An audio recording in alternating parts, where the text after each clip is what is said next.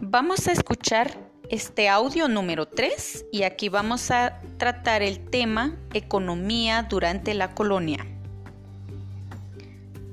Los conquistadores pensaban que en las nuevas tierras iban a encontrar metales preciosos, el oro por ejemplo, pero no fue así. La economía se basó en la, en la agricultura, por lo tanto la tierra era muy importante.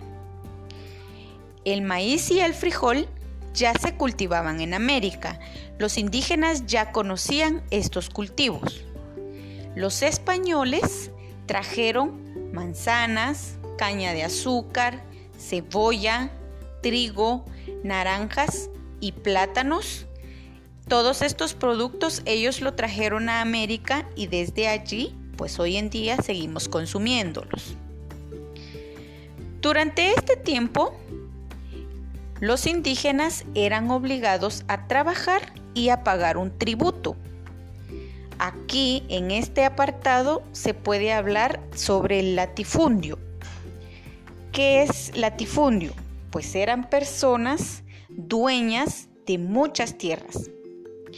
También surgieron muchas formas de explotar a los indígenas. Entre ellas podemos mencionar dos. El repartimiento y la encomienda. Cuando hablamos de repartimiento, vamos a referirnos a lo siguiente.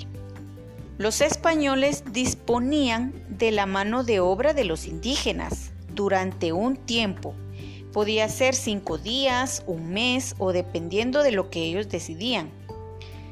Los indígenas que no cumplían con esto eran encarcelados. A eso se refería el repartimiento. La encomienda consistía en entregar un grupo de indígenas a una persona llamada encomendero. El encomendero era una persona que ya había colonizado o conquistado una cierta parte de la tierra, de América. Y esto lo hacía para que el encomendero tuviera a estas personas y estas personas le trabajaran todas sus tierras. Ambas explotaciones dieron lugar a grandes abusos de los españoles hacia los indígenas. Los indígenas sufrían demasiado por parte de los españoles. Y es aquí donde vamos a hablar de un personaje que vino a cambiar la vida de todos ellos, Fray Bartolomé de las Casas. Él fue el máximo defensor de todos los indígenas.